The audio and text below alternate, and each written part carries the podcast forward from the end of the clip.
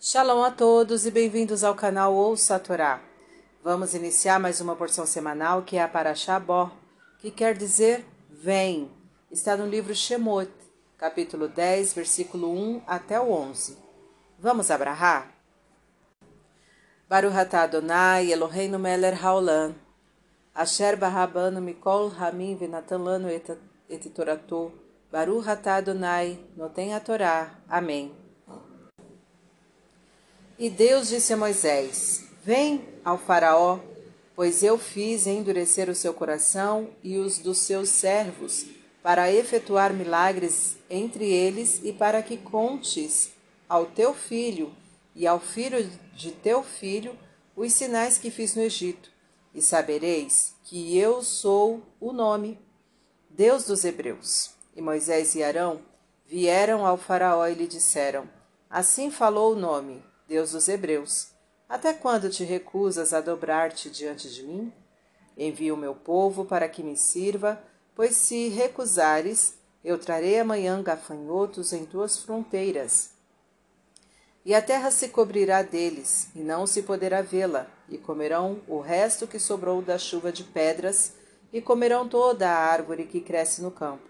E se encherão tuas casas e as de teus servos e de todo o Egito de uma maneira que nunca se viu igual. E saiu Moisés de diante do Faraó, e os servos do Faraó disseram a ele: Até quando isto se constituirá em um obstáculo para nós? Envia os homens e que sirvam ao nome seu Deus.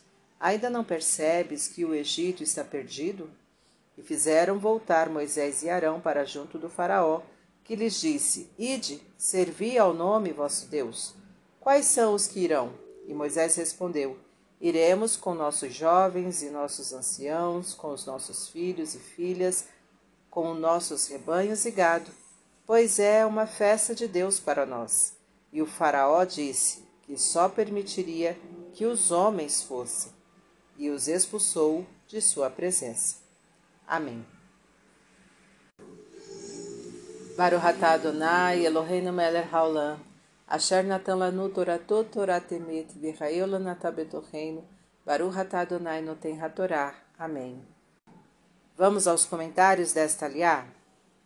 O único povo que reconheceu o nome como seu Deus era o hebreu. Como retribuição, Deus se auto-intitulou o Deus dos Hebreus, significando que estava sempre presente junto ao povo Deus está sempre próximo daqueles que o reconhecem. Os gafanhotos, por serem animais que devoram tudo o que lhes aparece pela frente, representam a insaciabilidade. A terra, por tudo que fornece de alimento, representa o que a vida tem de bom. A insaciabilidade não permite que se aprecie o bom. O Faraó, por querer ter cada vez mais, obrigava os hebreus a trabalharem para ele não permitindo que apreciassem a beleza da vida. É o castigo divino na mesma medida. Os egípcios não permitiam aos hebreus comerem de suas plantações. Os gafanhotos destruíram-nas de modo que os próprios egípcios não pudessem usufruir delas. É o castigo divino aplicado na mesma medida. Os servos perceberam que ninguém consegue deter Deus e que, por ele estar do lado dos hebreus, nada poderia salvar o Egito dos seus castigos. Quem estar ao lado de Deus sempre vencerá os inimigos. O verdadeiro líder de um povo deve considerar todos os segmentos da sociedade ao decidir ou fazer algo que afeta todos, inclusive os animais.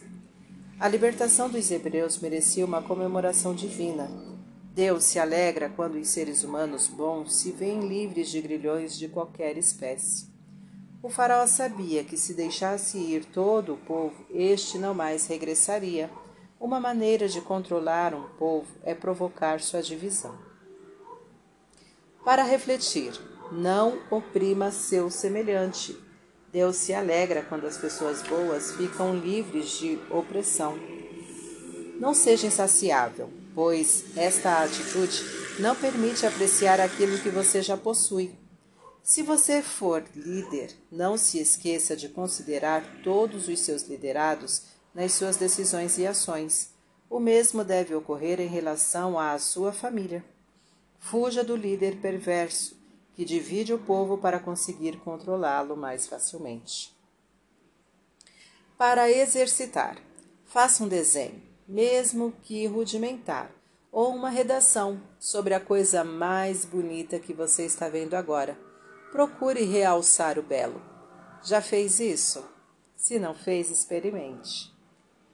Tá gostando do conteúdo do canal? Então curta, comenta, compartilha. Se ainda não é inscrito, se inscreve, ativa o sininho e fique por dentro das novidades. Shalom a todos!